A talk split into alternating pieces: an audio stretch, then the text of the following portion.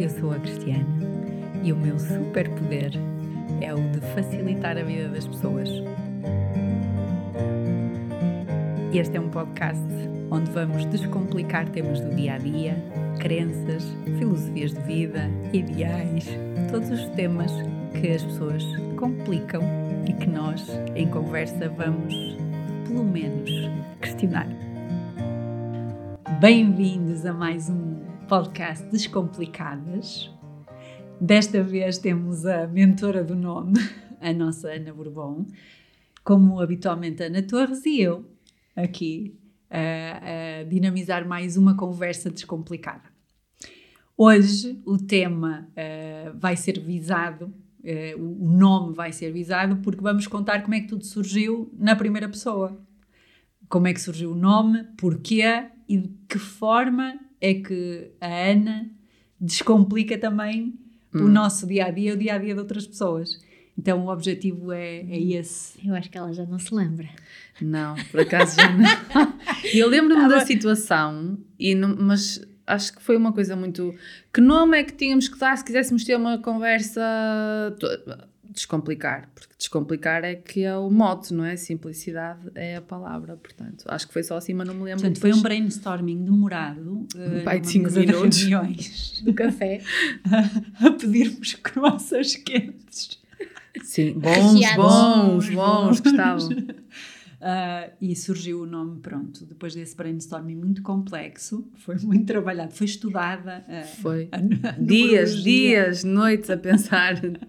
E como é que foi? Ah, foi descomplicado. Então, se quer uma coisa assim, é descomplicado. Pronto. É, como diz a Lígia, tem que haver consistência e congruência. Não é nada mais congruente. Uhum. Foi descomplicado. Foi descomplicado. Super descomplicado. Foi o que tinha que ser. Ah, e lembro-me de, de dizeres assim, e como é que depois vão ser os nomes dos episódios? Então, episódio 1, episódio 2, episódio 3, não há cá nomes específicos, é o 1, o 2, é mais fácil até para pesquisas. É descomplicado. É, o 1, pronto, é isso. Queres começar por uh, fazer uma breve apresentação? Quem és? Ah, isso é tão Só terrível. assim para as pessoas. Não, quem és? Oh, quem és? Quem, quem és? és? Sou eu. Sou eu. Moro na minha casa. uh, não, sou Ana Bourbon. Tem muito mais ah, nomes assim lá no meio. Bourbon. Bourbon. Ana Bourbon. Tens alguma algum programa assim ou alguma coluna numa revista daquelas? Não. Sobre, não, chique. sobre não. etiqueta. Não, sobre etiqueta. Não, nem sou francesa. naqueles programas nem... a comentar os os outlooks, os, não os, os outfits, os outfits, os, os, os outfits, os outfits das, das meninas não, coisa, nunca havia dias em que dava. havia dias em que dava, em que era assim um bocadinho mordaz e pronto, estava assim ali no nível, mas normalmente não é o que me. Não. Não, não. Não é o que mais me. Continua, continua. Não, mas não tenho, não tenho programa nenhum, não tenho assim nada de extraordinário, de assim eventos imensos e tal, só por causa do nome. Já me fez entrar em muitos sítios sem eu conhecer ninguém. Fora isso, não fez mais nada por mim, a não ser dar-me trabalho a aprender a escrever na primária, porque não percebia como é que se escrevia o nome tão esquisito. E, e, uh, e, que se lia Bourbon. Bourbon. Bourbon. Bourbon. Ah, Bourbon. termina com N. Termina com N. Sim, é tudo chique. É tudo chique. É tudo chique. Ah, pois é. Bourbon. Mas é só o nome que é chique. A pessoa em si não é. Chiquérrima. Ok, okay? não é. Chiquérrima. Uh, pronto, mas uh, faço coisas, não sei muito bem o que é que eu faço. Sou fisioterapeuta de formação, mas não Olha, mas não sabes faço... que este é um tema interessante, porque normalmente quem trabalha nesta área da saúde, do bem-estar, do wellness, whatever, até na minha área do marketing, é difícil nós respondermos essa pergunta: o que é que tu fazes? Sabes porquê? Porque eu acho que tu. E, e isto foi uma pergunta que me fizeram há algum tempo, e é por isso que eu detesto apresentações porque tu olhas para a pessoa ou sentes algum tipo de afinidade e vais e queres conhecer e não te interessa bem quem é que ela é e o que é que ela faz. Interessa-te estar ali e construir alguma coisa, mas não interessa muito bem o que é que ela fez antes. É bagagem, pronto, já atrás, já está. Um, mas fizeram-me essa questão há algum tempo e eu comecei a responder e tal. Então, tudo o que tu és, supostamente nas apresentações, são caixinhas onde tu te metes e não é basicamente quem tu és. Então, eu, eu sou eu, moro na minha casa e faço coisas. É isto. Como qualquer pessoa. Não é nem mais nem menos. E depois, há coisas que realmente interessa saber, pronto, se eu tiver que vender-me ou o meu produto ou aquilo que eu faço, tenho que explicar. Mas se não for, se for, tipo, estou-me a apresentar a pessoas que nem sequer estão a olhar para mim, devem estar a assumir que eu tenho todo um ar sensualão com esta voz de bagaço. Mas pronto, até a minha imagem estão a, a, idealizar uma determinada coisa que só tem a ver com a ideia que as pessoas têm, não é com aquilo que eu sou. Certo. Exato. E de repente isto já foi, ué, mais assim do que. Não, é isso mesmo. Não, mas olha, se tiveres que explicar o teu produto, como é que explicas? Sim, eu basicamente, como fisioterapeuta de formação, aquilo que eu procurava e que ainda procuro é hum, dar o alívio de algum tipo de estado. Bah, pode ser por uma situação traumática ou aguda naquele momento, pode ser por uma situação que já é crónica. À medida que fui aumentando o conhecimento de tudo o que envolve a pessoa, por isso abordar de uma maneira mais holística uh, isto do tentar tratar, percebi que não tratas ninguém, não curas ninguém, te facilitas alguma coisa. E para isso é preciso também saberes, e a parte física e a parte prática da anatomia e tudo, isso faz tudo diferença. Mas agora é quem procura algum tipo de alívio, se calhar fisicamente eu consigo orientar para que tudo esteja mais orientado. Não sei se isto fez muito sentido, mas é basicamente isto. Faz todo sentido. É exatamente isso. Eu que trabalho de perto contigo, não é? É exatamente isso que eu sinto que tu fazes.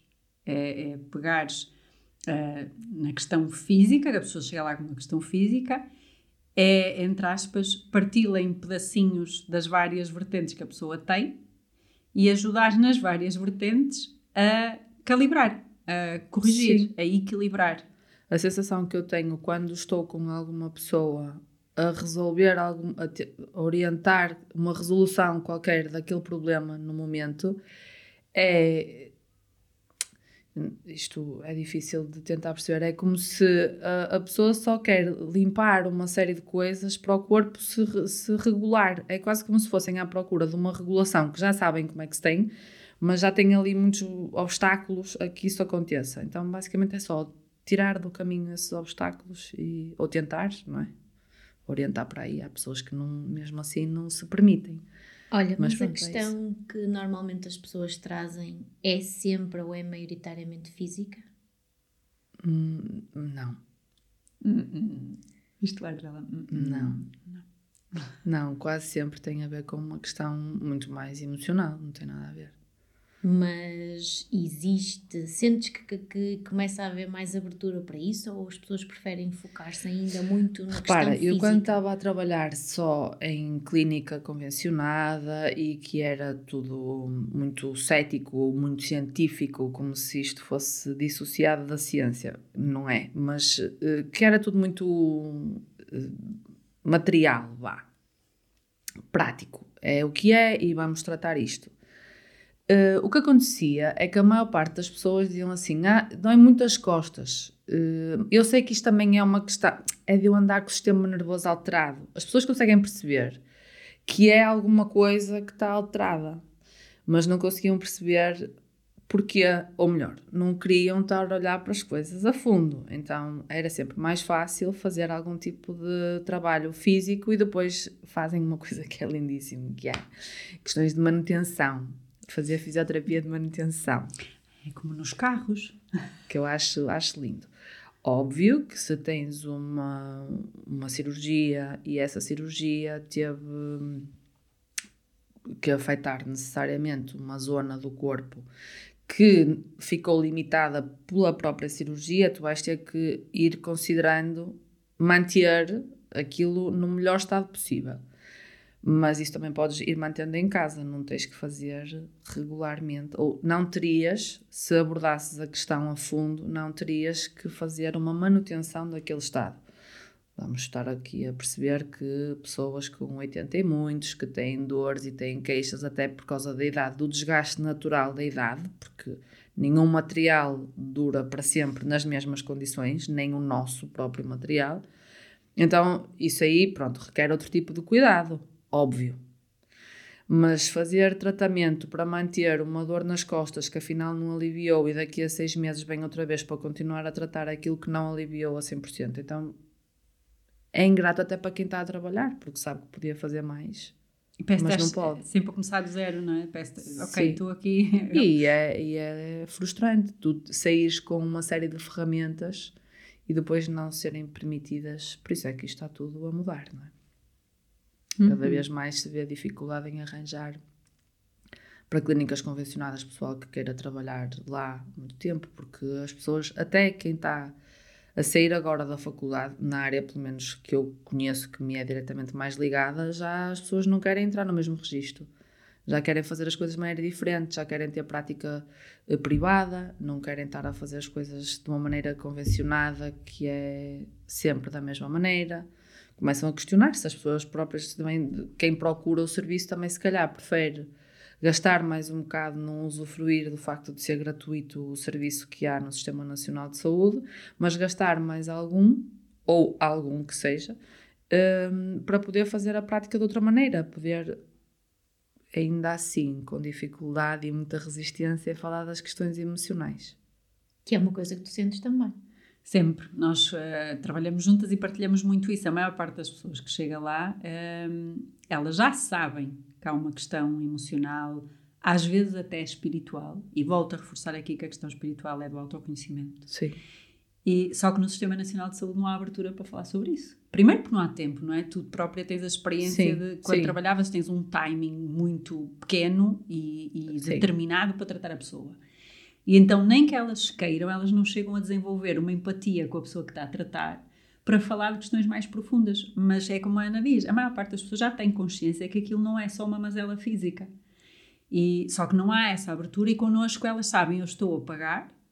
Uh, nós não usamos cronómetro para fazer as terapias, é o tempo que Sim. a pessoa precisar. Temos ali uma baliza, digamos assim, mas é geralmente o tempo que elas precisam.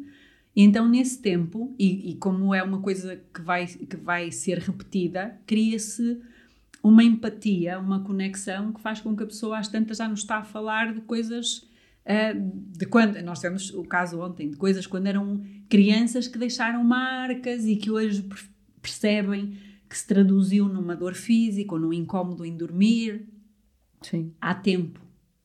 E, claro. Há tempo. E, e o facto da pessoa sentir que ela está a pagar, ou seja, é, é, não, é, não é uma coisa que lhe está a ser dada ou é um favor que lhe está a ser feito. E por isso é que eu acho muito importante a história das pessoas pagarem um, este tipo de cuidados. Há uma troca. E a pessoa sente que se há uma troca, ok, há um espaço, é, é, há equilíbrio. Eu posso partilhar tudo, eu posso abordar tudo, eu posso explorar tudo. E o terapeuta está aqui muito ao meu serviço. Coisa que a maior parte das pessoas, e eu já fiz fisioterapia e outras terapias no Serviço Nacional de Saúde, eu não sentia isso. Claro, não, é, não existe esse Essa é tempo. Há uma, há uma premissa base para tu conseguires ter uma. que isto aqui eu abordo com. Uma das minhas primas foi que me chamou a atenção a isto, porque ela está. Olá, Joana. porque ela, porque ela uh, aborda muito a questão da parentalidade consciente, aborda muito a questão de, de do desenvolvimento mais na, na, altura da adolescente, porque ela é professora de matemática.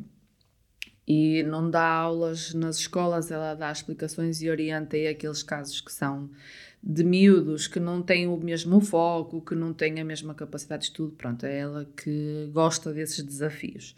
E já falámos imensas vezes sobre a questão do que é que cria a conexão entre as pessoas, o que é que permite a um miúdo, no caso dela, conseguir dizer eu não estou a conseguir fazer isto, porque é que eu não consigo, eu não gosto é de matemática, porque eu sou burro, eu não sei o que era.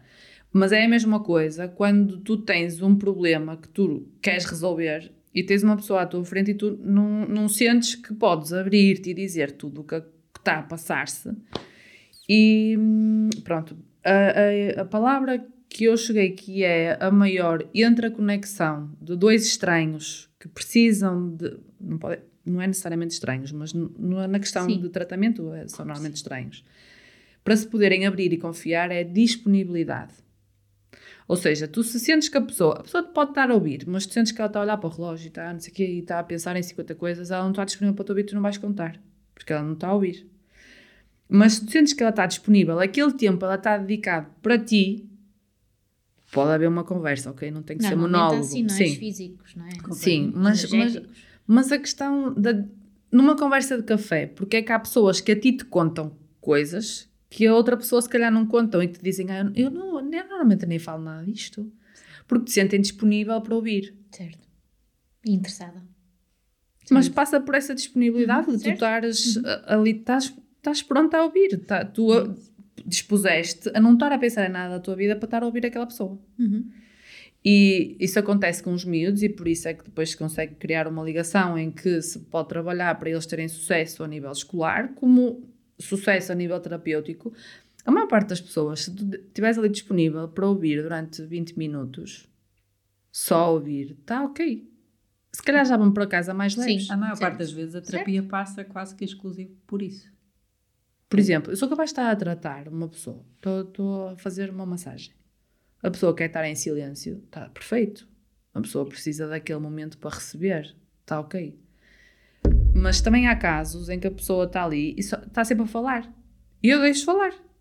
E aquilo é quase que autoterapia, porque a pessoa está a falar e tal. Quando muito, uma outra pergunta que eu vou fazendo para direcionar para aqui ou para ali, e ai, sabe que isto pode querer dizer assim, tal coisa, e a pessoa vai criando a, a- a- consciência de como é que, o que é que falhou, o que é que precisa de mudar, ou de precisa ter, ou o que for. Mas é, é, sei lá, eu não sei nada das pessoas, não é? Eu não, eu não sei da minha vida que fará da vida dos outros, não é? Começa logo por aí. Então, se eu não sei nada de ninguém, eu, quando muita pessoa está ali a falar, eu posso ir dizendo o que eu, o pouco que eu sei Claro. mas eu não estou a fazer trabalho nenhum. Se eu estivesse a fazer um trabalho incrível pelas pessoas, eu fosse a melhor profissional de todo o mundo, ou eu estava montada na grana, a minha vida estava incrível, não é? E estava tudo certo. Mas não, nem eu tenho a pretensão de, de fazer nada disso por ninguém. Cada um sabe de si, Nosso Senhor de todos, não é assim que se diz? É isso. Muito bom. E a tua é vida está incrível, não é mesmo?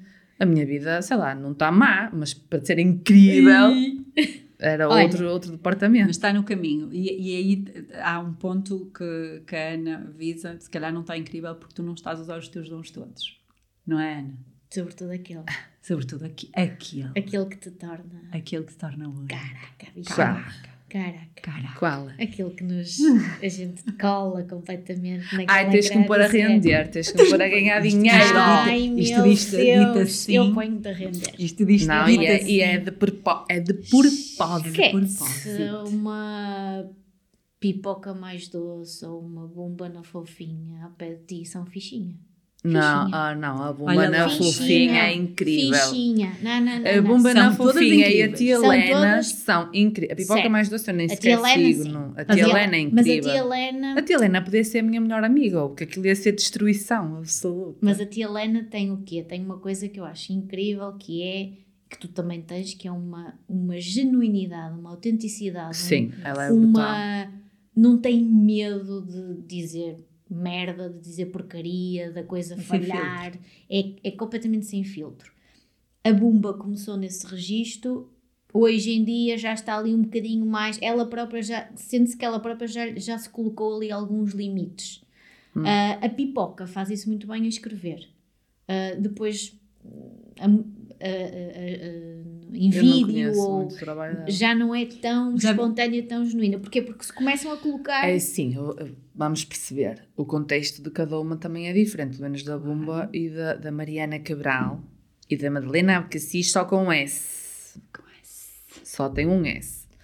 Ah, a questão familiar, financeira, monetária é diferente das duas. Se calhar impõe-se mais limite porque está a sentir que cumpre um determinado requisito e tem que ir por ali e daí tirar os benefícios.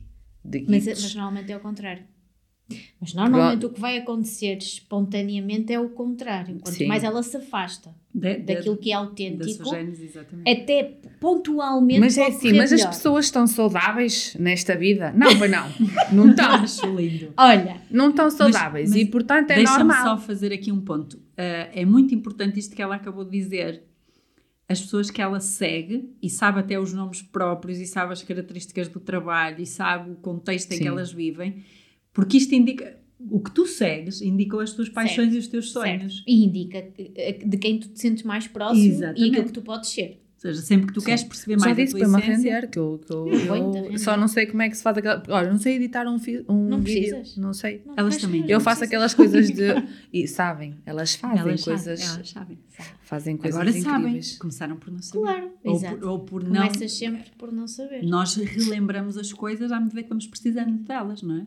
Dizemos que não Mas tu não tens a mesma criatividade todos os dias e deve De ser, todo. deve ser um, um fardo quase ao fim de algum tempo, porque repara, tia Helena tem quatro filhos que fazem merda forte todo dia, não é? E, e ela pode aproveitar a, a bosta toda que eles fazem e daí ter material para poder criar.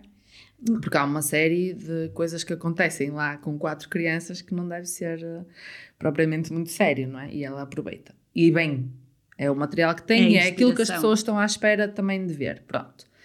Outra coisa é tu teres a obrigação de, de pôr conteúdo todos os dias ou frequentemente, vá, como a bomba faz, o fuso às segundas-feiras ou lá que é, ou às quartas ou o que é. Uh, que isso, estar a pôr esse tipo de conteúdo todas as semanas, tu- há alturas em que não tens conteúdo para poder explorar. Eu não vejo as coisas assim. Ah, para mim, a criatividade não está em tu, tu te sentares e pensares, ok, eu agora tenho que produzir conteúdo, deixa ver o que é que eu posso aproveitar.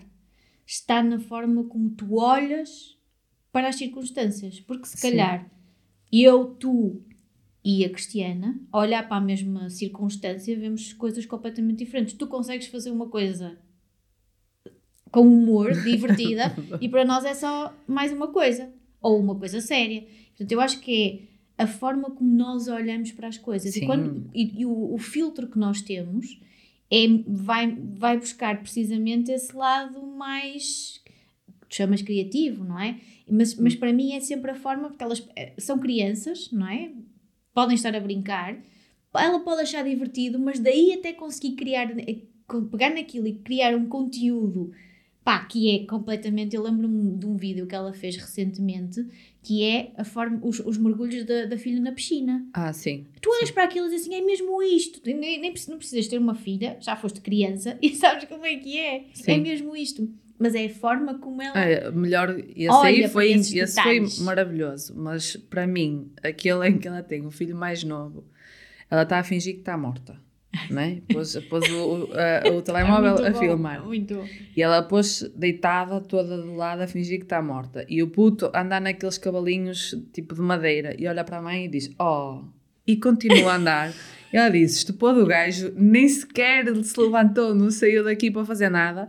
Só isto, estás a Certo, perceber? Tem, certo. tem graça. Certo? Mas, mas lá está, teve a capacidade para pegar nisso e fazer daquilo um momento de conteúdo.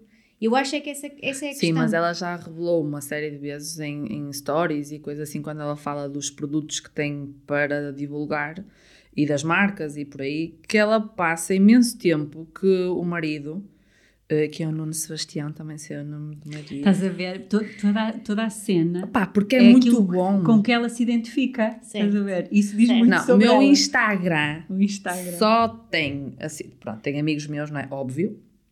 E depois, pessoas que eu não conheço têm tatuagens, que ocupa 80% do feed. Uhum. Também não tens muita coisa. Não, mas tu vais-te surpreender 80%. com aquilo que E ela depois, segue. eh, a Madalena Abcacis, que é aquela que eu vou ver eh, sempre. São os primeiros da Stories, estás a ver? São Uhum. logo aqueles que tu vês mais. A Bumba na Fofinha e a Tripeirinha, por causa das plantas. Vou acrescentar aí uma que tu me mostraste ontem. Qual? Os bordados Ah, mal comecei criados. Agora, comecei agora, por causa de uma amiga. Porque eu gosto de bordar gosta também. de bordar, mesmo como as da voz. Eu Faz gosto de bordar bordados e bonitos. faço Isso é aquilo muito para- terapêutico. É muito É. Só que É ela, ela escreve o que lhe vai na cabeça nos bordados. E então, uma Estás amiga minha. Aquele, já espera, sei, espera. que- das E que é uma amiga minha. Aliás, tu devias ter feito. Qual, era algum que ias fazer para o nosso podcast? Qual era? Ainda Nós não lhe vimos. dissemos, nós ainda não Ah, lhe tá pedimos. Pronto, ninguém me pediu nada. Vocês não vamos- comecem não, a de dizer que eu não sou Isto adivinha. é o cérebro dela que é muito acelerado. É, isso Ok, é. Então já está à frente. Pronto, porque é assim, eh, uma amiga minha, eu faço para mim, faço de vez em quando para, para oferecer, ou para dar, ou para o que for. Pronto. Gosto de malta, fazer aquilo. Malta, ela faz mesmo para se montar na grana, por isso Toca a encomendar. Ah, sim, se for pessoas que Toca a não conheço, só tem as lecas, não é? Óbvio. Pronto, não, mas fiz para o meu afilhado, que foi assim que acho que as pessoas começaram a achar piada. Eh, eu tinha dito, acho que foi a ti, Cristiana. Foi uma altura, estavas tu e a Isabel, estávamos num almoço, qualquer coisa assim do género. Estávamos a falar de bordados e de eu dizer que ia começar a pôr bordados em algumas t-shirts minhas de palavras muito curtinhas. Ai, não, não sei o que era. E eu disse, o meu afilhado, lindo, o Rodrigo Festas, também tem podcast. Amo-te ela muito. Amo-te muito. É assim. Uh, aos outros dois também. ah, O Miguel Ferreira também. também te amo muito. E o Rodrigo Cunha. Ainda é pequenino, ainda não sabe assim ouvir podcasts, mas também o amo muito. Pronto. Uh, o Rodrigo, eu disse assim: ah, se eu desse ao meu afilhado, ao Rodrigo, ele de certeza que andava com t-shirts nem que tivesse a bordar a puta. Ele, ah, ah, onde é que tu ias dar? E eu, na Páscoa, ofereci ao meu amor grande, que tem 22 aninhos, ofereci uma t-shirt a dizer Deus, aqui, mas com rosinhas e tudo à volta, não é cá só a palavra, tem uns efeitos assim. E outro que dizia assim aqui no peito, dizia puta, e tinha uns corações à volta. E ele usa aquilo. E os amigos todos já disseram: quem é que faz? Ele é a minha madrinha. E pediram todos. E ele disse: estou a angariar muitos, que é para depois fazer muito dinheiro. Eu já disse quanto é que queria para mim e depois pões o dinheiro que tu quiseres para ti e vendes. É- Ela tem esta criatividade e, e- e, por exemplo, que é, que é uma das coisas que está eh, associada ao tema de hoje. Ela estragou um vestido, posso contar Sim, história? claro. Ela estragou um vestido quando foi tratar o- os seus eh, fios capilares, não é? Colocando-os desta cor Sim, linda, maravilhosa, deu-me iluminada. deu-me uma Cor de crise rosa, de de rosa alergia. de cor de rosa com Deu-me uma com crise roxo. no descolorante, de uma crise de alérgica, e então, naquela correria de tirem-me isto, por favor, que está-me a incomodar mesmo muito, aconteceu, não é? De molhar um bocadinho o vestido que eu tinha, que era lilás. Aham. Maravilhoso. E aconteceu aquilo, e eu disse, oh pá, eu gosto tanto do vestido, meu, o vestido é tão lindo. Estás a ver? Isto, espera lá, problema. Estás a ver a cena? Surge, imagina-te num filme. Tan, tan, tan, tan, problema. O Ei, vestido estragaram o vestido. E agora? E agora? Podia dar aquela de vou montada no direito e dizer como assim? Quero um vestido igual. Mas ele já tinha tantos anos que eu disse: não, nem vou fazer semelhante. Acho que é, pá, foi uma situação pontual, que foi uma situação urgente. Ok, molhou o vestido, olha, azar. Mas não queria parar de vestir, então a minha cabeleireira, a Ruth Fontão. eu estou a fazer de publicidade a muita gente. Muito bom. Isto é, é assim. uh, divina, maravilhosa, e eu disse: Ruth, vou-te trazer para aqui o vestido e tu vais começar a limpar as mãos sempre que usaste descolorante. Limpa as Tan, mãos ao tan, tan, vestido. tan, descomplicada. Percebes? Limpa as mãos. Esta é a, é a tua cena. E ela pegou e começou a dizer, limpou para lá as mãos, molhou assim, fez umas cenas e o vestido ficou com uma onda tie-dye, mas sem ser aqueles corrupios que toda a gente faz, Sim. que é assim, que fica assim um bocado lame, mas pronto.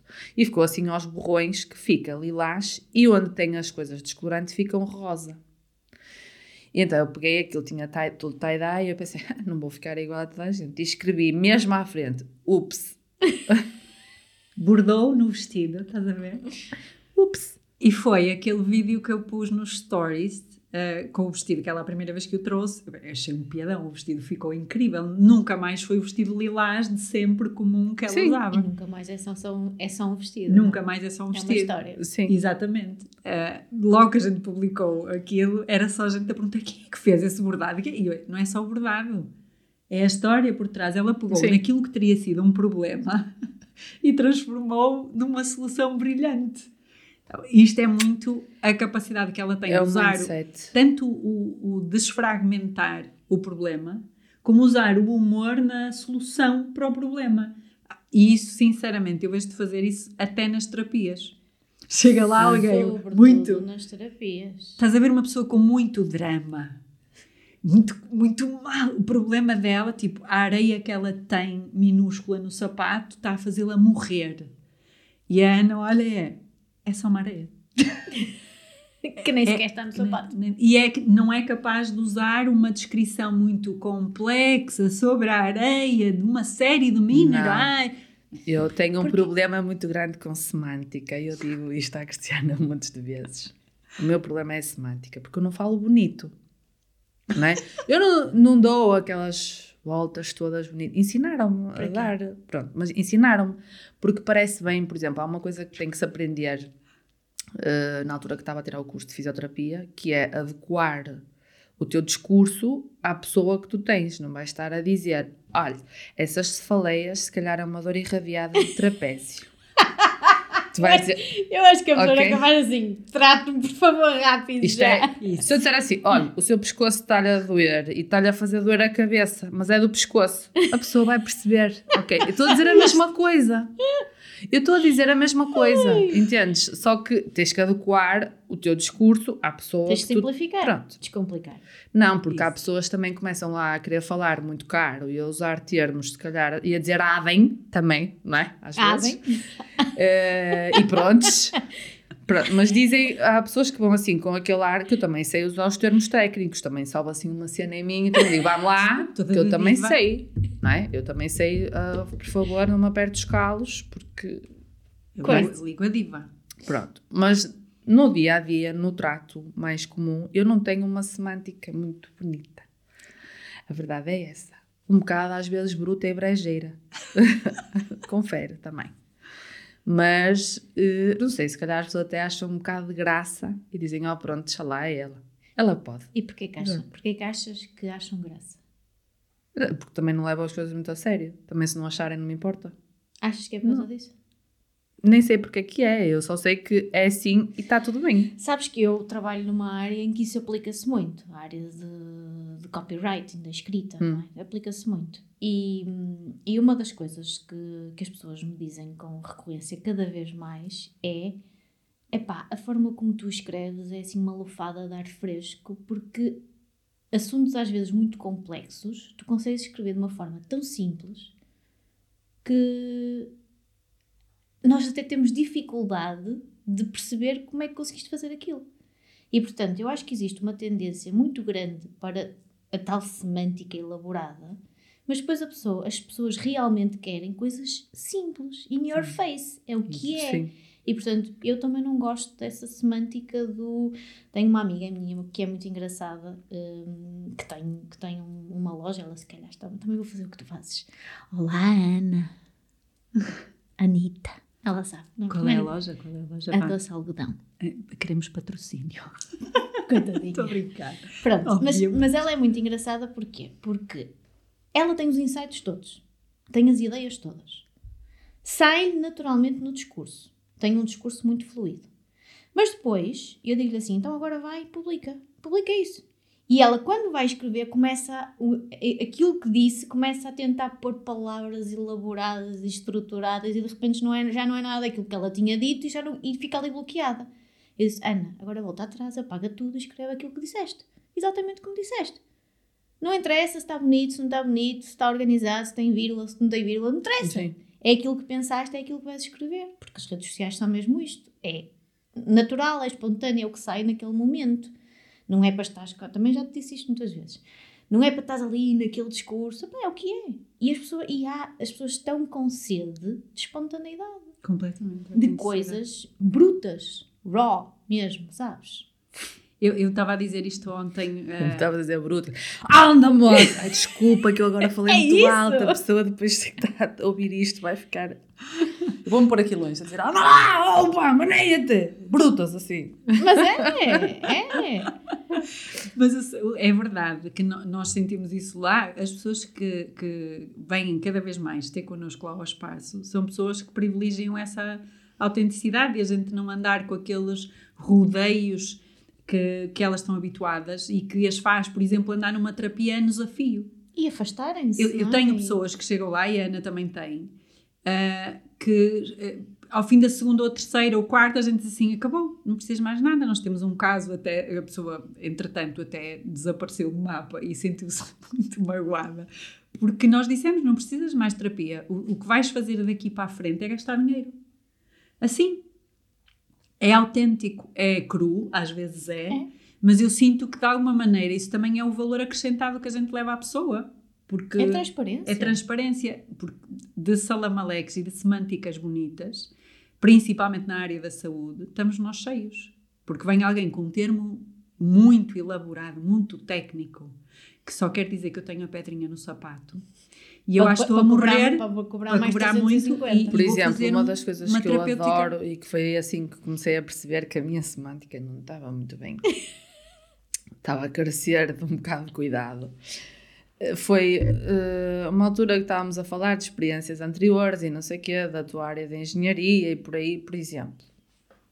Tu vês, as pessoas vão fazer uma reunião e vão fazer um brainstorming e Como vão nosso debater e vão debater eh, uma série de questões e orientar soluções e tu ouves isto e dizes ei, é bem importante isto aqui é trabalho e é pago e, e bem, porque é preciso muita... mas a mesma situação eu se calhar descrever, opa, vou ali tomar café com não sei quem, vamos falar de cenas para ver se conseguimos orientar alguma coisa isto já não parece trabalho, mas foi a mesma já não coisa merece ser pago.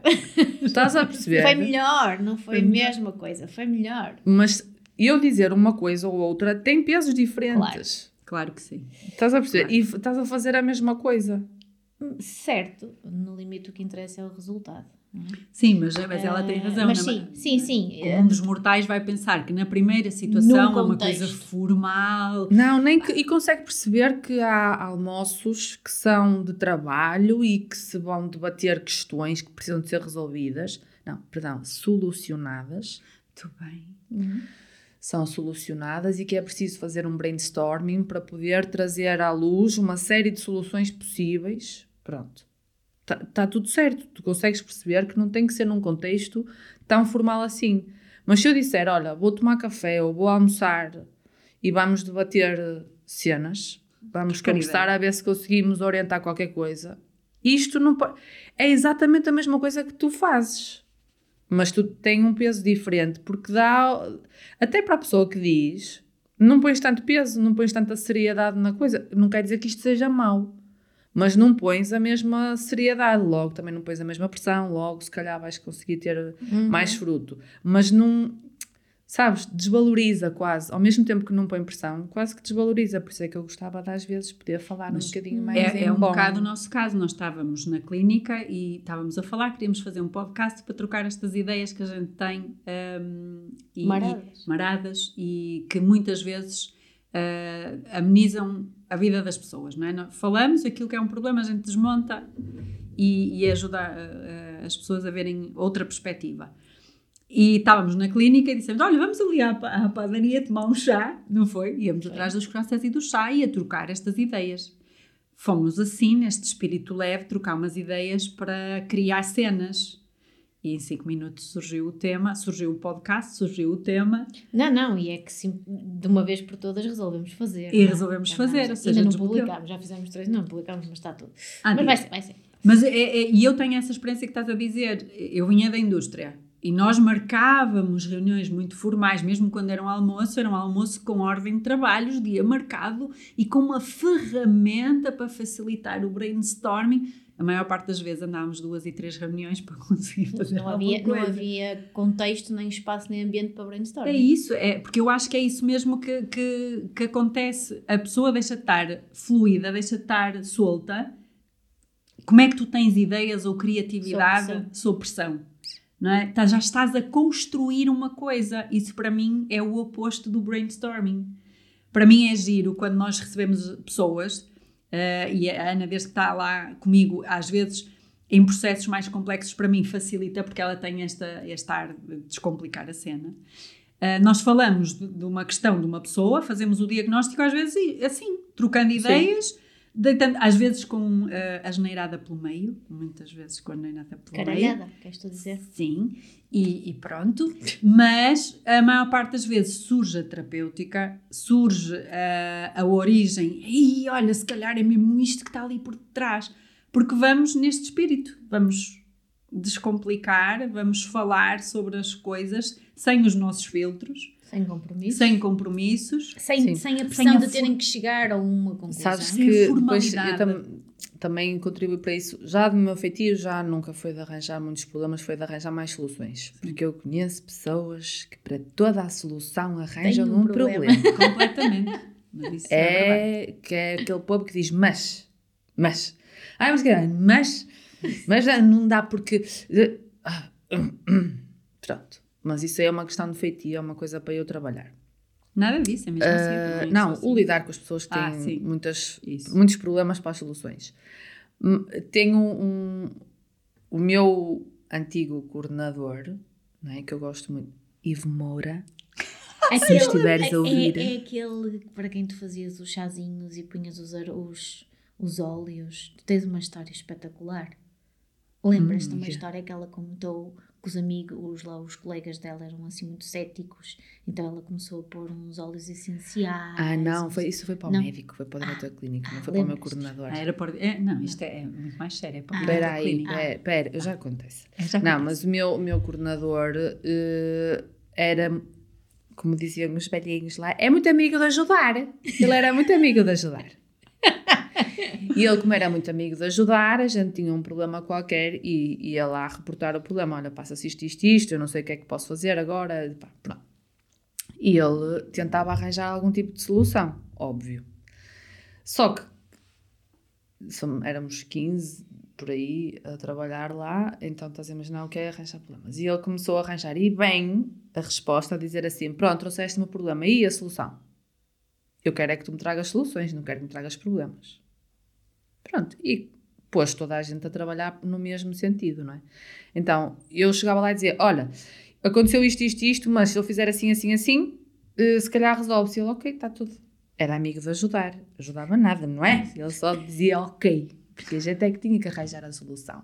Mas no fundo ajudou muito mais do que se nos tivesse posto as soluções à frente. Certo. Pronto.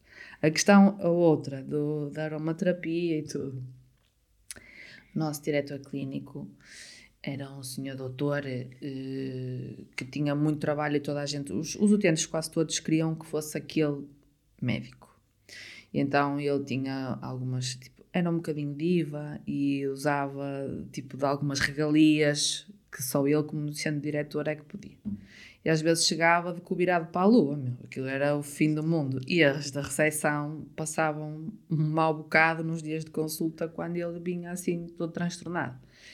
E elas diziam, ai, porque elas de manhã é que veio dou de não sei o quê. não sei o quê." Começavam para lá a queixar-se e eu dizia, calma, resolve-se tudo.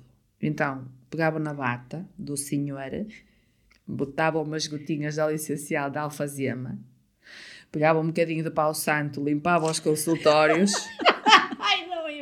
Não imaginar, e elas todas, ó terapeuta, limpe tudo. E eu andava lá, aquilo parecia que andava de fumadouro na hora do almoço, andava, punha tudo lá.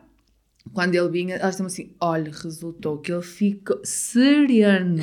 Ah, Seriano, nem consumiu nem nada, não ligou uma vez aqui para a recepção para nos moer o juízo. Eu disse: pronto, está tudo bem. Então, quando eu depois saí de lá, deixei o pau santo e disse: pegai, usai quando for preciso. E não deste um, um nome técnico O quê? ao pau santo e aos óleos essenciais, porque não é, tem que ser um nome Não, técnico. e ele estava na ignorância, até hoje Ah, não ok. sabe que a gente não- lhe Pois, fazia aquilo. Exatamente. Essa, essa é a parte engraçada desta história. Até hoje É que não ele- sabe, só não. sabe que trabalha melhor naquele centro Claro. nos dias que vai, que vai lá. Sim, a coisa pois. Sim, claro, que uh, não tem. Não, não vais- Olha, não vais deitar. uma pergunta, desafio, assim, daquelas. É, Ah, faz. É, ela gosta. Então, é assim também Ela, go- ela gosta de fazer. pegando um vou bocadinho ali na que a Cris também já tinha dito. Se tu tens este talento, este dom de tornar as coisas simples e divertidas, vá, fáceis de Hum. digerir, porquê é que tu achas que Jesus, Nosso Senhor e o Universo te colocaram nesta área das terapias? Para até aquele povo que é mais cético, eh, que acha que é tudo muito esotérico e tem que falar tudo com muita calma, para perceber que não é assim, que é para todos. Até para o povo estourado, que anda e que diz palavrões e que não leva nada assim muito a sério, eh, poder ir e perceber que dá para toda a gente mesmo. Isto é o ponto número um há pessoas que eu acho que agora frequentam aquele espaço que se calhar de outra maneira não teriam frequentado nunca porque achavam que era uma coisa muito espiritual e era muito namasté, que é o que eu ouço, não é? É, tu e as tuas amigas namastés. Eu disse, é a merda. O povo é todo namasté, quando é preciso. Não, mas também não, não acho muita graça a ser tudo. Acho que rituais, sim, ok, toda a gente tem. Normalmente cria-se o ritual, cada pessoa tem um ritual. Embora não perceba, uh, que é muito giro, por exemplo, até tomar um duche, se tu fores a reparar, quase sempre fazes os movimentos da mesma maneira, tens aquela rotina. Aquilo é o teu ritual de cuidado. Há muita gente que toma o duche e começa sempre por ensaboar aquela mão ou outra mão ou o pé. Tens sempre, toda a gente é feita de rituais e de rotinas. Mas o facto de tu dares logo assim de caras, isto vamos fazer aqui uma coisa com um ritual e, vamos, e vai ser uma coisa muito elaborada, pá, a mim já começa a dizer, ai, para quê? Eu, para quê? O que é que tem que ser? Porquê é que não pode ser a... Eu fui aquela pessoa que foi ao padre, adolescente, fui ao padre, numa altura para fazer as confissões, que a minha avó fazia questão que nós fôssemos todos e eu curtia o senhor, então ia lá e conversava com ele. Basicamente era isto. E uma altura disse: Ai, seu padre, não, há aqui uma coisa que me anda a incomodar muito. Porquê é que a gente tem que rezar na missa uh, orações que foram escritas, sei lá, pá, há mil anos atrás? Ei, não faz sentido nenhum das orações todas que a gente reza. A única que eu achava piada e que tinha sentido era a oração de São Francisco de Assis que eu acho linda, não sei dizer de cor também, mas acho mesmo muito bonita. É tipo amar para ser amado, uh, qualquer coisa assim do género. Do tu dares, não à espera de receber, mas o tu dares faz com que tu recebas em troca. Pronto. Mas não achava bem a gente estar a falar, estar a, a, a botar assim umas palavras que a gente nem sequer estava a pensar, aquilo era mecânico, e mais que se tu lesses aquilo já nem fazia sentido. Então estava a dizer, oh, pá, não gosto nada de estar a rezar estas coisas, porque isto é tudo trengo. Porquê é que eu vou estar a rezar Pais Nossos e Ave Marias à noite se eu não acho que aquilo seja... Bem, eu não rezo. Não rezo e aqui na missa estou a dizer e depois estou a pensar onde é que vou tomar café à tarde, com quem é que vou sair, a roupa que vou vestir, é por aí. E diz ele, então, tu o que é que achas que é para fazer? Eu, sei lá, eu quando muito falo com ele converso, tenho as minhas conversas internas com quem estiver lá acima. E dizer, então pronto, é só isso, não precisas estar agora a dizer, não queres rezar, não rezes. Faz conta que estás rouca. Ele só me disse assim, faz conta que estás rouca. E também se não quiseres vir à missa, fazes mal a alguém. Eu disse, não, então não venhas. Anda só quanto apetecer. Muito bom. Por isso é que eu gostava do balhote, que ele era incrível. Uh, mas é muito isto, tu habituas-te a fazer as coisas de uma maneira rotineira porque os outros fizeram e porque é assim. Então, acho alguém já alguma vez se questionou porque é que a gente tem estas orações, o que é que elas querem dizer? Se tu fores a perguntar a alguém que entenda um bocado, diz-te, mas isto é um ritual, as palavras já têm uma determinada carga, já transferem uma determinada emoção, já têm um determinado peso e é quase como tu estares a, a recitar um, um mantra que foi criado com uma determinada intenção e ela está a ser reproduzida, então terá algum efeito. Certo. Eu percebo esta coisa de tu, tu. Agora, faz sentido para mim. É o que eu quero pôr, é aquela intenção que eu quero estar a dizer. Se tu fores a ver, quase todas as orações são de sofrimento, gente. Eu não quero estar a pôr sofrimento na vida, nem que seja para dizer agradeço estarem-me a tirar o sofrimento de cima. Olá, eu agradeço é que nem me ponham sofrimento na vida, não é? Não é estar a agradecer, estarem-me a tirar de cima. E é, é um bocado por aí. Nada contra com quem vai, porque eu acho que encontra ali um espaço de reflexão e se calhar nem pensa muito nas orações. Não tem nada a ver com a questão religiosa. É só o ser crítica com tudo aquilo que a gente faz. Em piloto automático. Estás a perceber? Sim. Porque tu fazes tudo e se calhar nem, nem. Há coisas que fazem em piloto automático e tem que ser assim. Mesmo na fisioterapia, e por isso é que eu acho que isto aqui é tão incrível a fisioterapia é a terapia pelo movimento. Tu dás movimento aos tecidos, a todo tipo de tecidos, e então crias a dinâmica de estar bem e vivo, não é? Que é uma coisa que eu acho que é, é boa. Está ali é. qualquer coisa a tocar. Uh, mas pronto, basicamente o que uh, eu acho é que quando eu estou a fazer alguma coisa pensada e tudo, não é automático, mas há uma série de mecanismos que tu tens no corpo que têm que ser automáticos. Caminhar. Tu não, não ensinas ninguém numa reabilitação, tens uma cirurgia ao joelho. Tu não ensinas ninguém a andar pensado. tu as primeiras vezes dizes atenção, tem que esticar mais o joelho, atenção, ataque ao solo, primeiro tem que ser o calcanhar, só depois. E depois começas a conversar com a pessoa quando está a fazer esse exercício, mais à frente, para ele deixar de ser pensado, para começar a ser automático. A mesma coisa quando estás a tirar a carta. Tu queres que as coisas todas sejam automáticas e que tu faças coisas que não estejas a pensar na função que estás a fazer. Tá, isto é fundamental, por isso há coisas que tu realmente não tens de estar a pensar. Agora, uh, aquilo que tu fazes que tenha intenção ou que tu tenhas consciência do que estás a fazer, isso tem que ser uh, pensado, não pode ser automático. Escolhido. Sim. Pensado, escolhido. Isto é um bocado como a Lígia, também diz que tu tens tudo tudo tem que ter uma intenção e tem que ter tem que ser mais ou menos orientado que é o teu propósito o que tu estás a fazer. Propósito que é a palavra do momento não é? Que a gente, ah, a gente vai falar sobre hum. isso Pronto, mas uh, há uma série de coisas que, sim, se tu começares a tomar consciência, se calhar fazias de uma maneira diferente, mas há um sem número de funções que tu tens no teu dia a dia que são automáticas e ainda bem que são automáticas. Eu nisso concordo contigo. Eu acho que tudo aquilo que é automático que te permite a subsistência e as funções naturais do corpo, obviamente é automático. Tudo aquilo que tu escolhes uh, tem que haver bom senso. É como tu dizes, eu estou a fazer uma oração para quê? Uhum então, se eu estou a fazer uma oração para aliviar a minha dor, porque a maior parte das pessoas faz oração para que a vida seja melhor, para que se resolva um problema, mas é verdade, a maior parte das orações que a gente conhece são orações que, que alimentam exatamente o oposto. Continuam a alimentar o sofrimento, porque as palavras que tu proferes e, são de sofrimento. E são muito orações que te desresponsabilizam, não é? Que retiram o poder de ti. É quase como se houvesse alguém a quem tu pedes e que te resolve também. a questão. Ah, mas é? eu isso queria. Sim, Pronto, mas é? isso nós queríamos todos, mas isso, isso queria. Isso. Mas é um bocado Toda a gente gostava de ter um toque divino a resolver Uma varinha mágica, não é? Só que não. Viste ah. como ela fugiu da pergunta? Não, de que? eu acho que inicial. ela não, ela não Qual era a pergunta inicial? Espera aí, já não sei. Inicial, do teu dom este teu dom de usares o humor para descomplicar. Ah, mas isso, para toda a ah, gente achar, aí, toda a gente aí. achar que, há, que isto dá para todos. usá-lo no seu máximo potencial? Nunca. Então? Ninguém nunca. Se eu tivesse a usar o meu dom no máximo potencial, daí só podia haver declínio. Porquê? não, não, máximo potencial agora, porque amanhã existe um novo máximo potencial. Ou então havia só eu a ser lambona e a querer mais e mais e mais e mais e a ver declínio. Podia ser, não sabes como é que vai ser o amanhã. Não, é? não sei. Ainda não, bem. mas é assim, eu não, não, não sei se estou a usar o dom ou o talento ou o que seja na máxima potencialidade, porque eu não me levo muito a sério.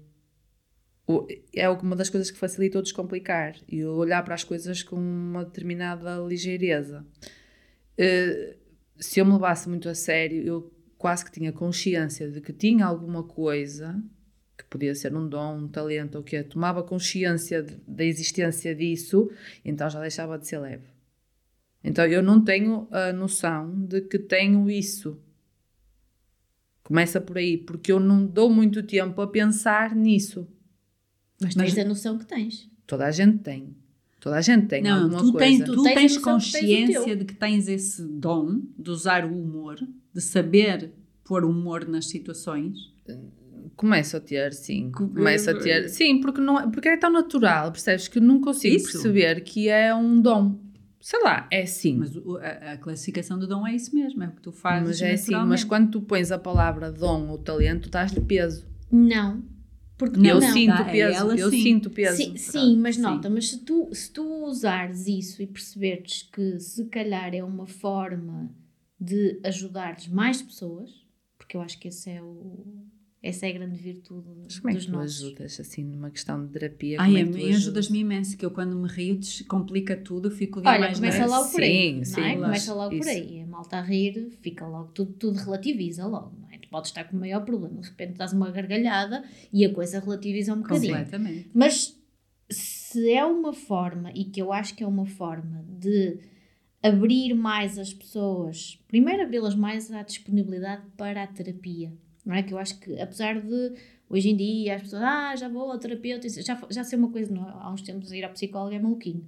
Agora já começa a ser uma Sim. coisa mais. Mas ainda não é tanto assim, não é? Ainda vejo, vejo pela minha mãe, ir ao psicólogo é, é quase como chamá-la de maluca, não é? Hum. Portanto, uh, e claro que não estamos a, fazer, a falar aqui de psicólogos, nem de psiquiatras, não interessa, a terapia que for. Não, mas é Mas- sim, a ideia pré-concebida de ir Pronto. fazer terapia. Mas no fundo é uma forma de. Primeiro, é uma forma de explicar-te terapias que tendem a ser ainda complexas de compreender, como as que tu fazes, de uma forma pá, leve.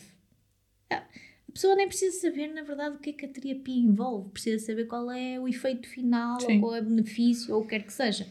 Então, eu acho que é aqui um caminho de facilitação, não é? De trazer mais gente e de fazer com que as pessoas efetivamente vivam melhor, se estejam melhor, se sintam melhor. Eu acho que é para isso que serve um de um desses, naturalmente.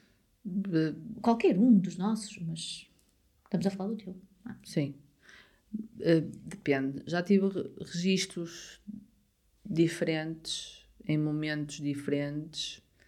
Por exemplo, eu notava que tinha que ser, eh, ou porque eu tenho esta parte em que eu gosto de ver as coisas de uma maneira mais leve, mas também sei ser absolutamente mordaz. E não sou uma pessoa que tem uma cara simpática. Começa assim.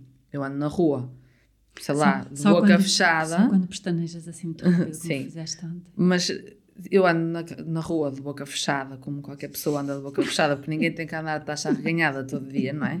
Dá câimbras depois na cara. Não, mas ando normal. E as pessoas acham que eu estou com uma cara muito séria, muito fechada, porque a minha cara é assim. Se calhar isso também as pessoas depois acham ainda mais piada, porque eu já tenho um ar tão sério e de repente dizer uma besteirada qualquer era eh, quase que inesperado, não é? Pronto. Mas eu tenho um ar mesmo muito sério e gosto muito, pelo menos a nível de trabalho, eu notava que punha os limites bastante definidos. Tipo, se eu dissesse, só, bastava o ginásio, estava tudo a falar alto e tal, estava toda a gente lá a fazer uma feira. E aquilo estava a começar a fazer confusão, eu começava a ouvir as pessoas a dizer, ai credo, isto está tanto barulho, isto está não sei o quê. E eu entrava no ginásio e só dizia, "Ah", eu, eu entrava e as pessoas olhavam logo e ficavam paradas. Eu dizia, podemos trabalhar em sossego? Não é missa, mas também não é feira. E o pessoal ficava muito sério, olhava para mim e dizia, ah, claro, desculpe, terapeuta. E a partir daí havia silêncio. Silêncio, Ordem na casa. ordem. Então, não, havia, não era uma coisa assim com tanta piada. E houve pessoas em que eu tive que ser extremamente rigorosa e que, tipo, se eu disser não é para fazer farinha, ninguém faz farinha. Então também tem isto, estás a perceber? Não é sempre uma cena leve e descomplicada. Ou melhor, é- é sempre descomplicado, mas não é, mas não é sempre leve e com humor. Mas, mas o humor não tem que ser. eh, O humor pode ser dentro desses limites. Vou-te dar um exemplo. Ah, o meu registro, por exemplo, de. Eu já tive muitas, muitas questões em relação a isso. O meu registro de formação é muito de provocação. Às vezes roça um bocadinho o incómodo para as pessoas, porque eu ponho mesmo o dedo na ferida, não é? E Hum. às vezes, não é? Enfio a colher e rodo, ok? Que é para fazê-las sair daquela coisa da mesmice, daquele nhanhanhã, é sempre a mesma coisa e não vou ao detalhe. Este é o meu registro. Não adianta, e, e as pessoas que, que gostam deste registro e que se identificam acabam por vir até mim. Sim. Eu não sinto aquela, aquela, aquela pressão para ser bem vista por todos ou ser amada por todos. Existe um conjunto de pessoas que gostam, que valorizam, e este é o meu registro, ponto final, porque é isto que eu faço bem.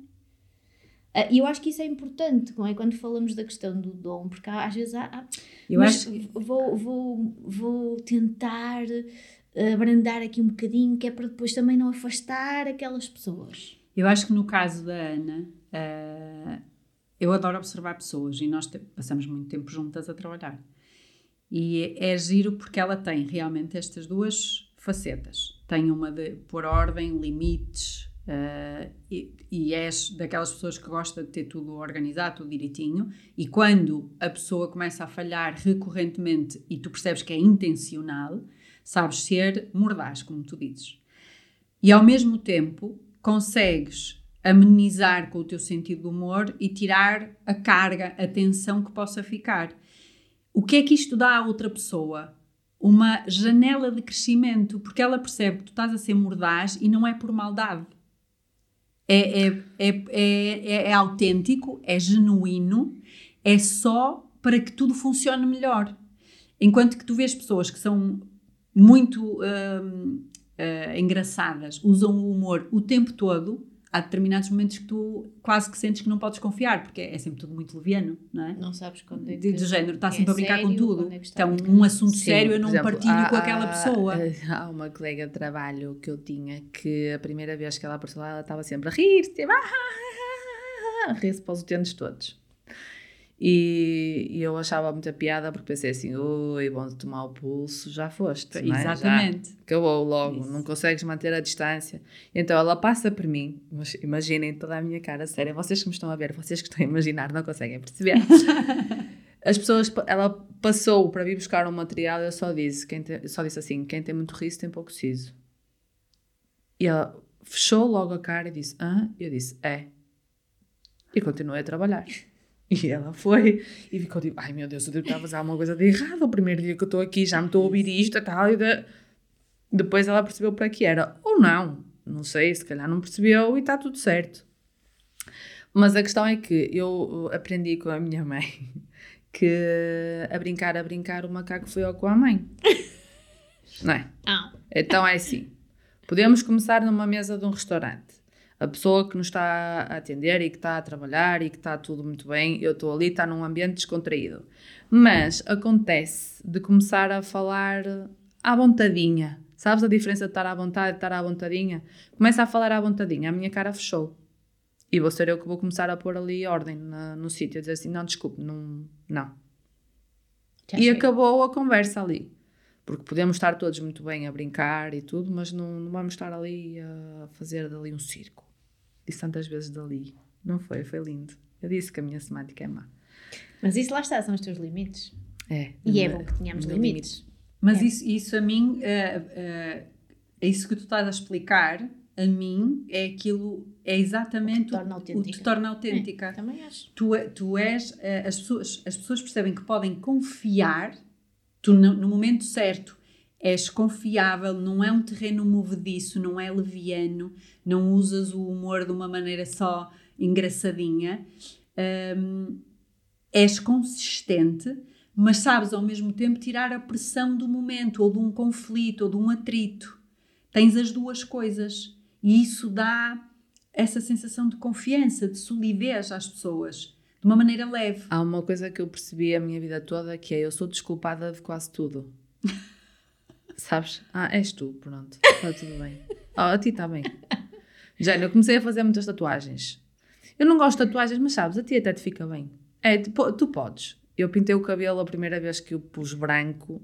Usava uma cena terrível que tinha visto no YouTube para ele continuar a ficar branco e não ficar amarelado, que é a violeta genciana que aquilo põe tudo roxo. Então tens que pôr segundos no cabelo e tirar logo. Mas houve uma altura que eu pus aquilo no cabelo, esqueci-me, tinha posto, ai, tenho que tirar, deixei tipo meio minuto e fiquei com o cabelo roxo. E então saí à rua com o cabelo roxo. E disseram, ah, roxo, ah, tá, és tu, está bem. Quase que sou desculpada, estás a perceber?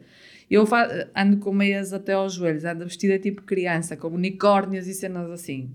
Ah, pronto, és tu, tá, pronto, está bem. Mas isso, mas isso foi o espaço que tu criaste para ti, em que isso é Foi tu, mas desde criança. possível e legítimo e está tudo bem. Desde e tu que- permites-te essa, pá, essa criatividade e essa loucura e essa extravagância Sim, e está não- tudo bem. É? Não não- mas isso eu acho que só vem de não me levar demasiado a sério. Certo. E sempre que eu começo a levar alguma coisa muito a sério, sempre que eu sinto que estou muito na minha cabeça e estou a pensar em alguma coisa à séria, aí eu já não consigo ter essa tranquilidade. Certo. Já não estás a curtir, a viver, estás a Eu, pensar. eu, eu sabes, acho é que isso é que é ser a sério. És tu a sério. Ah, é, és tu a sério. Sim. Que é- Mas, por exemplo, Quando- acontece muitas vezes quando em queres questão... encaixar num padrão é que já. Se eu estiver no meu grupo de amigos, não é? Eu não bebo álcool nenhum. Já bebi todo o que tinha para beber, já não, mas não bebo álcool nenhum. Por opção, não gosto, pronto. E, e eu tenho um grupo de amigos que gosta e está tudo certo de beber uns copos e de vez em quando a coisa fica solta porque não tem compromisso a seguir e está perfeito. Mas eu noto que eu fico mais apagada quando alguém brinca mais ou é mais, porque estou a olhar parece que eu que me calei, que me diminuir, mas eu estou quase que a observar tudo. Sabes que é? Tipo, como se estivesse a ver material, isto tudo é uma pessoa ou um boneco, o que é que depois podes criar que tu vais saber fazer. É, é, é muito giro isto, porque eu não sou uma pessoa super divertida. Ninguém esteja a contar que vou estar a conversar comigo e que vou ser só, só piadas pela boca fora. Não é. Não é só piadas pela boca fora. É aquilo que eu acho normal e as pessoas que estão mais próximas de mim falam todas da mesma maneira. Então, isto é a maneira de nós falarmos. Não é, não é porque tem graça, né? nós falamos todos assim. É então, para ter graça, ainda é preciso ser mais que isto. Não porque, para, para a gente ter, achar que tem alguma coisa que tem piada, nós subimos isto. Porque a maneira como eu falo é a maneira como quem está mais próximo de mim fala mas é a tua forma muito própria de ver as coisas que tem piada, não é a forma como tu falas, como és ou como Pronto, mas, caminhas. Mas eu estou a dizer, imagina, toda a gente que estiver a falar comigo, que não me conheça, pode achar muita graça, mas eu não estou a perceber porque é que aquela pessoa está a achar muita graça, porque se eu estivesse a falar com o pessoal sim, que sim, costuma estar era comigo, normal. era normal, certo. ninguém se ia rir da mesma maneira que aquela pessoa está a rir. Certo. Depois, Sim, lá está, sobes a parada quando fazes alguma coisa que tu achas engraçada e estás a chamar aquilo a atenção. Percebes? Mas é só nesse registro. É curioso porque tu, eh, eh, até nisso tu escolhes um grupo de pessoas que te obriga, entre aspas, a evoluir no teu sentido de humor. E agora vamos pensar, eu ah, escolho? Não. não. Ele aparece porque é atraído, porque é atrás, atrás, atrás. Mas é um bocado, é um bocado por aí, porque de, por isso é que há muitas vezes que eu acho que, tipo, mas não tem assim tanta graça, o que eu disse foi só normal. Porque no meu contexto, isto é normal. Só pode ser ao para, ao para cima. Ao para cima. Ao para cima. Ao para cima. Mas depois levas isto ao resto das pessoas e é maravilhoso. Pronto, Tens de um lado um núcleo que te obriga a, a expandir a esse teu dom e depois tu vais pô-lo ao serviço do é resto das pessoas. Mas está isso é perfeito. é aquilo, toda a gente, se tiver essa a capacidade de pegar naquilo que viu, naquilo que eu mastigar e fazer próprio, está perfeito. É isto que é isso, suposto a gente ficar isso. a fazer, não é? É, só que uh, nem toda a gente tem esse dom de quando partilha em público isso ter algum efeito, não é? No fundo é este, o que estamos aqui a conversar é isso, não é? Um, que, obviamente, a forma como cada pessoa vê, mastiga, processa, sintetiza e depois uh, exterioriza hum. é muito próprio, é muito único, é muito seu. O dom está em o impacto que isso depois tem nos outros. Não é? O que é que tu fazes com isso que tem impacto nos outros? É? No fundo, é essa aqui a, a questão. Mas, mas tens sempre, nem que não seja naquilo que tu fazes profissionalmente, tens sempre impacto. Sempre, claro. Mas não precisa ser profissional, o dom, não, o, o, por, entre aspas, não, mas o propósito dizer, não precisa ser no teu trabalho. Sim. Tu, eu, Pode ser uma característica eu que tu tenho, tens que te permite viver eu tenho de uma forma a, mais... a, é, é, a, a, minha opinião muito própria, que o, o, teu dom serve todas as áreas da tua certo. vida, ponto. Todas. Porque tu não és o teu trabalho e tu não Sim. és a tua é, família. É aquilo que eu dizia no início, não dá para. Não dá para dissociar. Não te consegues apresentar. Exatamente. Vai ser sempre redutor. Eu quando ouço aquelas histórias de, ah, eu, eu agora sou a executiva, a senhora engenheira. Agora que está nesta reunião é a senhora engenheira bullshit, não é? É aquele ser, de uma maneira integral. E nós usamos os nossos dons em tudo o que a gente faz, mesmo que não tenhamos consciência disso. E o dom, para mim, a diferença entre utilizares um dom ou uma característica que tu aprendeste hum. é exatamente o impacto positivo. Uhum. É, é o impacto que tu provocas naquela pessoa que a faz a ela própria também abrir. Isso, para mim, é manifestar o, o impacto Mas isso traz tanta responsabilidade. Não é, não, muito pelo contrário. A responsabilidade tua é de usares o teu dom. A responsabilidade do que o outro vai fazer com ele já é a responsabilidade Exato. dele.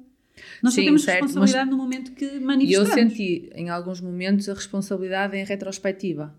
Quando a pessoa, sei lá, aconteceu algumas vezes dizerem assim, ah, houve uma coisa que tu me disseste que, olha, foi por causa disso que eu fiz não sei o quê. Credo.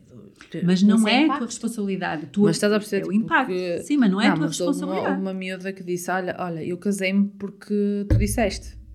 Como é Continua a ser da responsabilidade dela. não, ela não se eh, Óbvio. ela disse assim, ela não se casou porque tu disseste, ela casou-se porque alguma coisa que tu disseste fez sentido para ela, ou a fez pensar ou refletir sobre alguma coisa que fazia sentido para ela. No fundo é esse impacto.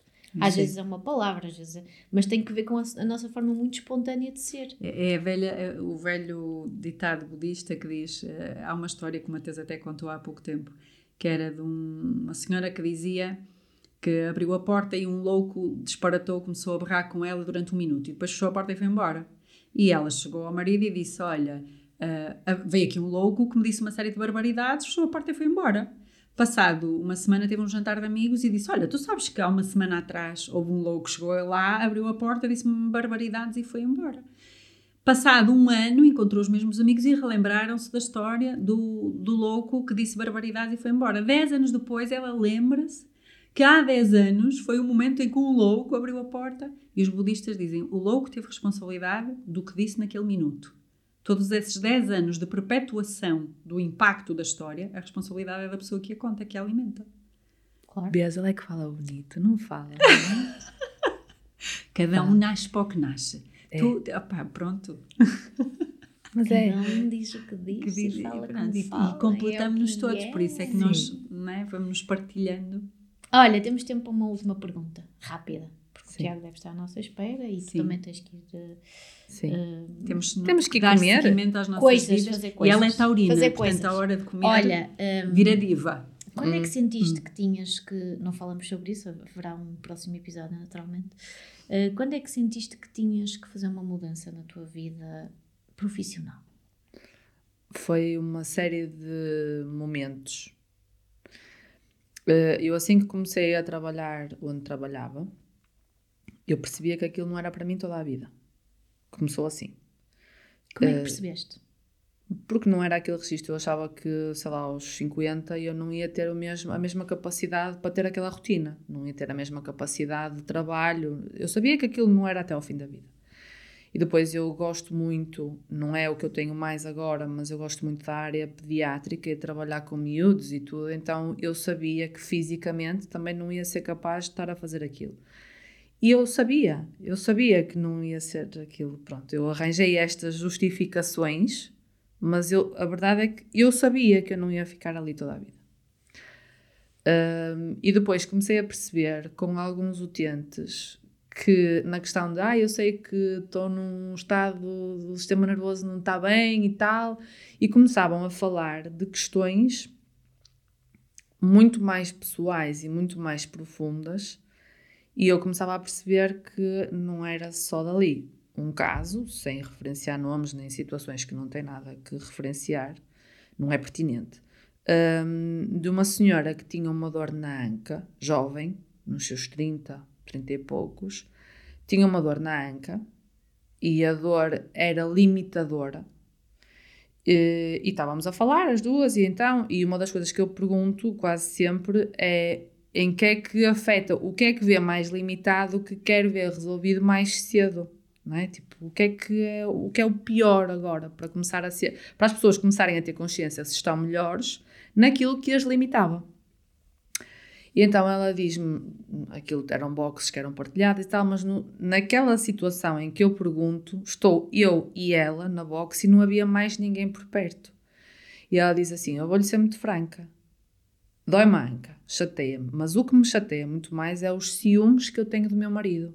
E eu não conseguir abrir as pernas deixa-me pensar que ele vai procurar isso no outro lado qualquer. Eu preciso de conseguir abrir as pernas e esta dor na anca não me permite. Eu, ok, vamos lá trabalhar para isso então. Está tudo certo. Ela trouxe-me um problema que era pertinente na vida dela.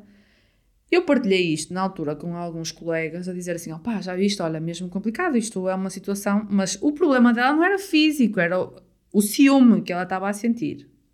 Porque ela depois conseguiu ter dores, mas já conseguia ter amplitude de movimento, então estava tudo bem. Tipo, já, oh, dói-me, mas já não há stress, já consigo abrir as pernas, está tudo bem. A minha vida já rola, já podia aguentar agora sem fazer nada. A questão começou a ser muito mais. Naquele caso era muito mais emocional e eles, os meus colegas com quem eu partilhei isto, que eram mais próximos, disseram: ah, "E ela vai te falar disso?" E ela vai estar a, a partilhar essas coisas que são tão íntimas. Eu disse, pai, porque não? A pessoa não é só aquilo que mostra por fora, não é? Tipo, há questões muito mais profundas e tipo, qual é o stress? O problema é mesmo o ciúme. Então tinha, estava sem muita consciência ainda da situação, mas a dizer, opá, é preciso também começar a perceber e na altura, porque ela deu abertura para isso, eu disse, olha, Está bem que pode querer abrir as pernas, mas sabe que pode estar com as pernas fechadas, pode estar de lado. Há tanta coisa para poder explorar. Pode explorar uma série de outras posições, pode estar à vontade. Ela, ai, mas explore, não é? Já que a questão é toda essa, explore coisas novas. E foi rápida depois a maneira de que ela recuperou. E o facto dela ter percebido que conseguia ter confiança e que tinha outras alternativas, ter ficado, hum, se calhar então vou explorar mais isto, mais aquilo, se calhar até a Anca não vai limitar assim tanto. E eu comecei a, a, a maquinar, sabes, do que é que é. E depois apareceram outras situações em que eu percebia que as pessoas estavam com estados degenerativos já avançados por uma questão de desânimo da vida. E, e, também tive a noção de que eu podia querer mexer em tudo e não era isso que era suposto fazer. A pessoa tem que querer. E chegaram a ser verbais e dizer o que é que está a fazer. Eu disse, ah, estou aqui a tratar. Alguém lhe pediu alguma coisa? Ok, tem razão. Não está a pedir nada, então estou quieta. Não é? Porque eu não sou eu que vou decidir nada da vida de outra pessoa e ali eu estava a armar que podia. Mas as questões que as pessoas me contavam a mim eram sempre tão mais profundas que eu comecei a. Foi aí que eu comecei a tentar fazer formações e workshops e a começar a ter outro tipo de consciência, a mexer em coisas minhas.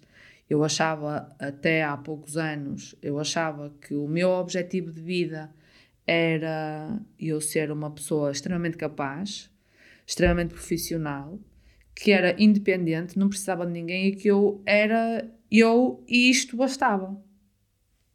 Pronto, isto era o que eu tinha em mente.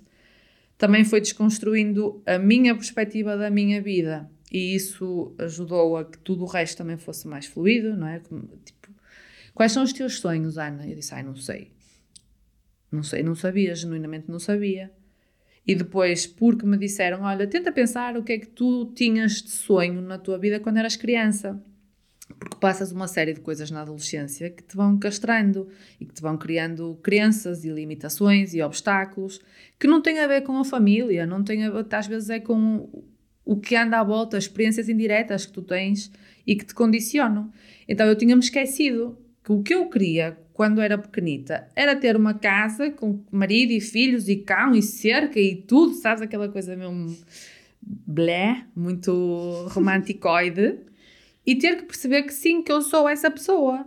Então eu comecei a ser mais vulnerável, eu não dava abraços e comecei a dar abraços, eu comecei a falar com outro tipo, comecei a não ter problema de chorar em frente às pessoas, sabes, a, desconstruir. À medida que eu fui desconstruindo, as pessoas também percebiam que podiam desconstruir. Que, quer dizer, se eu era aquela coisa séria, que impunha respeito, que dizia ah, e as pessoas punham todas em ordem, e mesmo assim conseguia ter a outra parte então, também era possível para elas. Mas para mim foi sendo cada vez mais redutor o sítio onde eu estava, que, que me limitava. Então, o passo natural foi procurar outra situação para estar a, a mexer e continuar a mexer e continuar a crescer. Então agora é engraçado que vejo os meus antigos colegas de trabalho, uh, ainda há pouco tempo fomos jantar, uh, alguns há pouco tempo, a gente diz pouco tempo, se calhar foi há meses, não é? mas pronto, mas foi há pouco tempo. Que ou passam por mim na rua ou qualquer coisa e dizem assim, ai, estás tão bem. E eu digo, eu não, pá, eu ando com cada batalha, meu, não é? Estou bem, mas não é que estou tão bem, não é? Mas sei lá, porque tu estás sempre a, a fazer coisas, estás sempre a crescer de alguma maneira. Então o que eles olham é tipo, yeah, ela conseguiu, se calhar eu também devia pensar no mesmo ou então, porque é que eu não consigo? E se calhar traz algumas questões de culpa e coisas que não era essa a pretensão, mas isso às vezes também bem. Mas de estar num patamar agora em que eu cresço mais. Hum, se fosse agora com uma tripeirinha, que ela diz que tens que mudar de base a alturas em que as tuas raízes já não dão para estar ali, tens de estar num vaso maior. E tu não mudas de um T0 para um T5, não é? Porque senão só vais espalhar raízes e não vais crescer, a tua parte aérea não vai crescer da mesma maneira. Então isto é engraçado de ver porque tu tens a noção de que cresceu tudo o que dava para crescer ali, agora vais só para um, de um T0 vais para um T1, mas de um T1 ainda tens a possibilidade de ir para um T2 e para um T3 e por aí, não é? E é isso. Foi uma transição suave ou bruta? Foi uma transição que era aquilo que tinha que acontecer. Já não havia margem para não haver essa transição.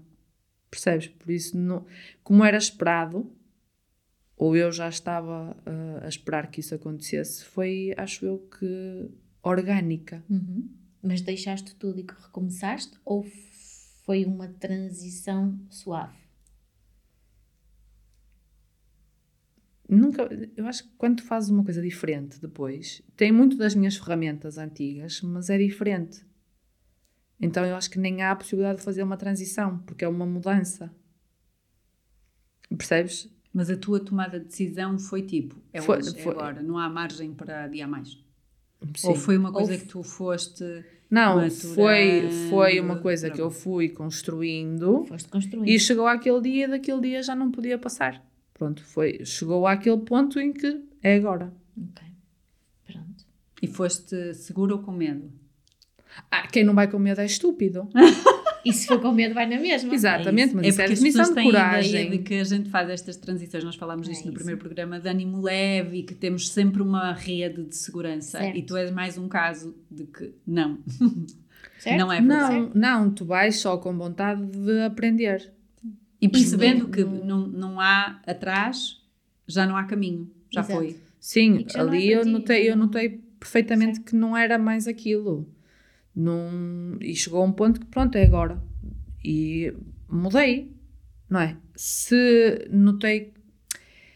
Imagina que tu tens degraus na tua vida, não é? Tens degraus e tu, uh, os teus degraus são grandes, tipo pátios, e depois mais à frente tens mais um degrau. Eu caminhei tudo aquilo que tinha para caminhar naquele degrau. Quando tu passas para o degrau a seguir, tu sentes que estás lá atrás. Porque na verdade estás no início do grau, mas não estás no início do degrau que estava antes. Uhum. Então, estou no início, estou, mas é de outro degrau, já é outro patamar. Certo. Mas eu estou no início. Sim. Cada fase vai ser sempre, sempre Então assim. parece que tu andas para trás, mas não andas para trás, tu estás só é num princípio. Estás com um ar muito satisfeito a dar para mim. eu, eu tenho, eu, olha, só para as horas. O que é que dizem os teus olhos? Ah, muito lindo. Que, que, uh, os meus olhos, deixa-me pensar. Sem pensar. Não, porque isto aqui é daquelas coisas que já é formatada, que tu agora tens que dizer coisas bonitas para a pessoa ficar emocionada. Não, não tu não és essa pessoa. Não, não. Os meus olhos, sei lá, dizem que hum, há muita coisa que as pessoas nem veem, que eu vejo muita coisa que as pessoas não veem, que se calhar me interessa e não interessa a mais ninguém. Não é? Há muitas coisas que eu vejo e até não partilho ou partilho só mais tarde Uh, mas os meus olhos normalmente dizem aquilo que a pessoa é, aquilo que eu vejo, mesmo que eu não partilhe na altura. Ou seja, eu, aquilo que os meus olhos veem, aquilo que os meus olhos querem dizer, é exatamente aquilo que eu aprendi da situação. Se eu tiver a olhar para uma pessoa e eu tenho a ideia daquela pessoa, e muito provavelmente é a ideia que, daquilo que a pessoa é, na verdade, embora possa não ser o que a pessoa está a mostrar. Uh, mas eu acho que os meus olhos são muito transparentes nisso. Não sei, os meus, os meus olhos dizem tanta coisa ao mesmo tempo e não têm sentido nenhum naquilo que dizem, porque também carecem de muita semântica. É como a pessoa. É como a pessoa. Muito bom. Pronto, eu posso querer elaborar uma coisa, uma resposta muito. Os meus olhos dizem que eu vejo amor no mundo. Os meus olhos dizem que Uh, o tempo é uma conceição, então nós temos todo o tempo do mundo. Por exemplo, eu agora nem vou estar atrasada.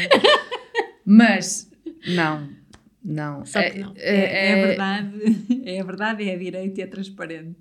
É, um bocado... é o que é. É o que é. É. é o que é. Vais bordar uma t-shirt a dizer é o, é que, o que é. é. Não, primeiro vou bordar uma a dizer é lidar. É lidar. É lidar. É lidar. Não devia ter dito isto, que depois pode haver pessoas Olha, podemos fazer, fazer encomendas para o Natal? Podes, para o Natal Em podes. www.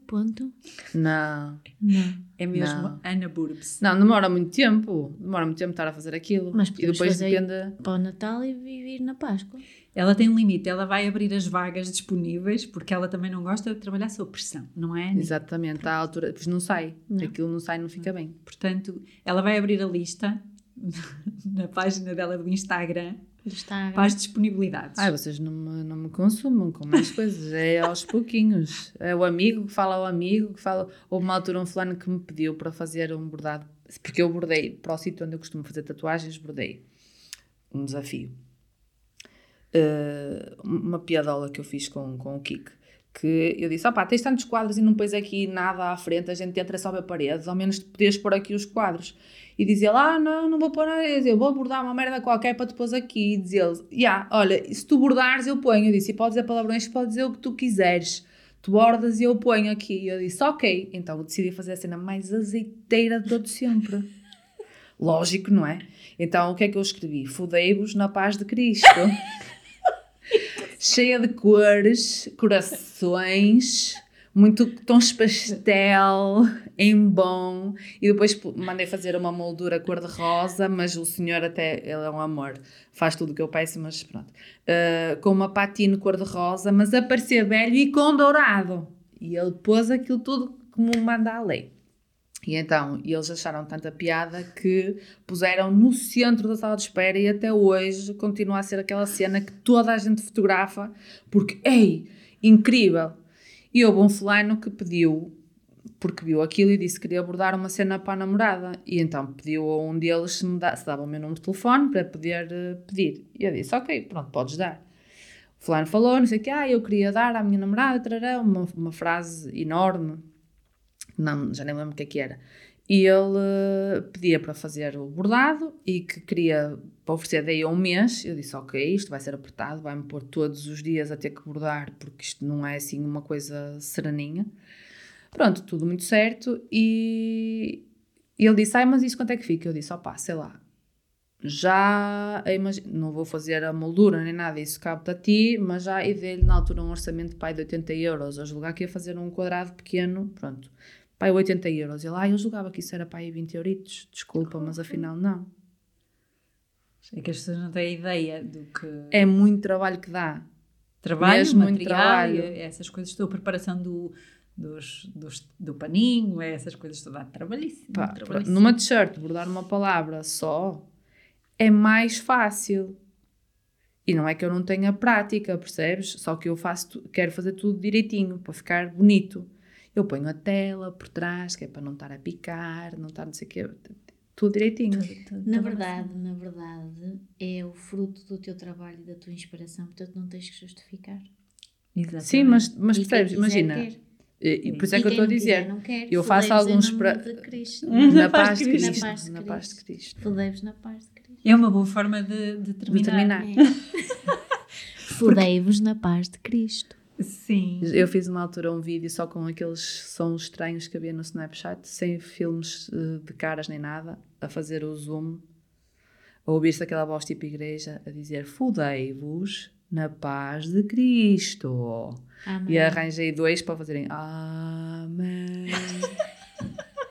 Muito bom. E ficou espetacular. Muito bom. Obrigada. Obrigada, obrigada. Obrigada, Vamos comer agora. olha, olha lá. Vamos comer, vamos comer. Descomplicar, vai descomplicar.